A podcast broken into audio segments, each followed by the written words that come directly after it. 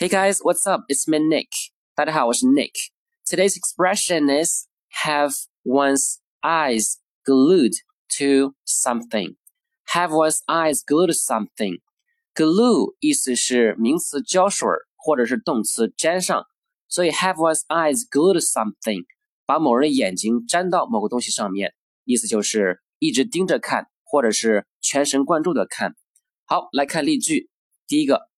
I hate it when people talk to me and have their eyes glued to their phones all the time. 我很讨厌有些人一边跟我说话，一边还不停的盯着手机看。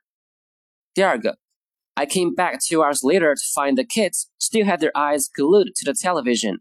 我两个小时以后回来，发现孩子们还在盯着电视看。第三个，Many children would have their eyes glued to the cell phone once they got access to it.